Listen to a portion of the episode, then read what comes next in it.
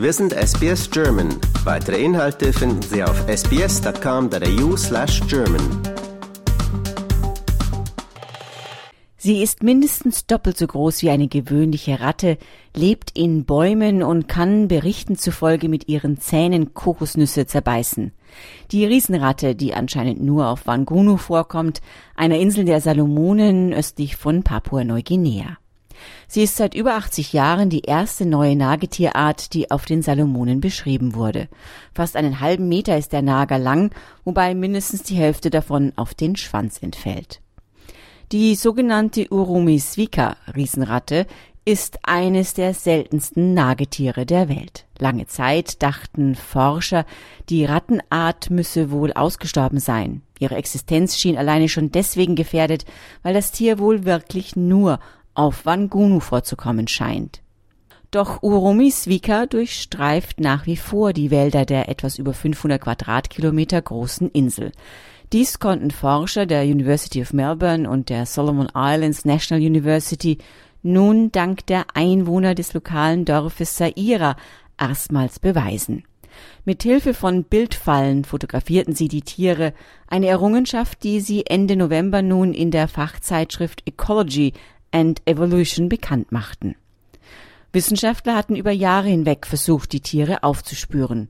Zwischen 2010 und 2015 hatten die Forschenden bereits Kamerafallen und andere Tricks zum Einsatz gebracht und gezielt hohle Bäume nach ihnen abgesucht. Doch ohne Erfolg. Einen ersten Hinweis auf die Existenz der Ratte gab es dann 2015, als eine erste DNA-Probe von einem toten Tier genommen werden konnte. Die DNA und der Schädel, den die Forscher mit anderen Nagetieren aus Australien, Neuguinea und den Salomonen verglichen, zeigten schon damals, dass es sich um eine neue Art handelte. Doch all dies reichte noch nicht als endgültiger Beweis aus. Dass nach der langjährigen Suche nun gleich mehrere Tiere in die Fotofallen tappten, die die Forschenden auf der Insel aufgestellt hatten, hat beim Hauptautor Tyrone Lavery von der School of Biosciences der University of Melbourne Begeisterung ausgelöst. Dies sei eine äußerst positive Nachricht für diese wenig bekannte Art, so schwärmte er. Zudem käme die Nachricht zu einem kritischen Zeitpunkt, denn die Gemeinde Saira, mit deren Unterstützung es den Forschenden gelang, die seltenen Tiere zu fotografieren, kämpfen seit 16 Jahren für die Wälder auf Wangunu. Dass das außergewöhnliche Tier nun wiederentdeckt werden konnte, dies verdanken die Forscher dem traditionellen ökologischen Wissen der Einheimischen über die Tiere. Es sei ein entscheidender Faktor für den Erfolg des Projekts gewesen, hieß es in einer Pressemitteilung.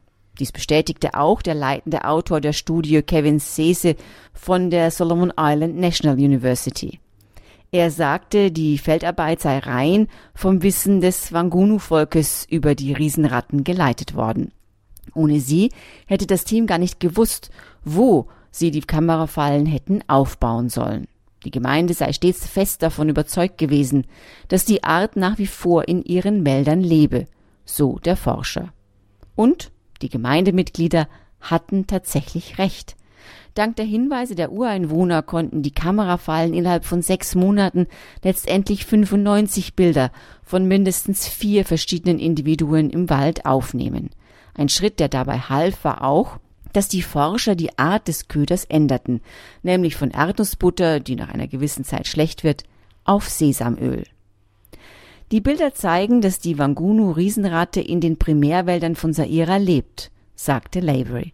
Diese Gebiete würden den letzten verbleibenden Lebensraum für die Art darstellen. In Saira sei jedoch die Genehmigung zum Abholzen des Waldes erteilt worden, berichtete der Forscher. Die Holzindustrie ist ein wichtiger Wirtschaftsbereich der Salomonen. Holz ist das wichtigste Exportgut des Inselstaates.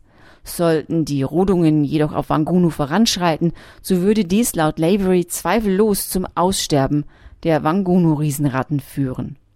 Das Überleben der Ratte ist jedoch wichtig für das lokale Ökosystem, denn die Ratten sind Teil der Nahrungskette, wie die Forscher herausgefunden haben. Die Tiere spielen aber auch eine kulturelle Rolle für die Inselbewohner. Sie sind Protagonisten in den Geschichten der Einheimischen, die über Generationen mündlich weitergegeben wurden. Diese Geschichten verraten, wo im Wald sich die Tiere aufhalten oder welche Art von Nüssen sie beispielsweise fressen. Faszinierende Tiere, die da in unserer Nachbarschaft leben. Das war für SBS Audio Barbara Barkhausen. Liken, teilen und kommentieren Sie unsere Inhalte bei facebook.com/sbsgerman.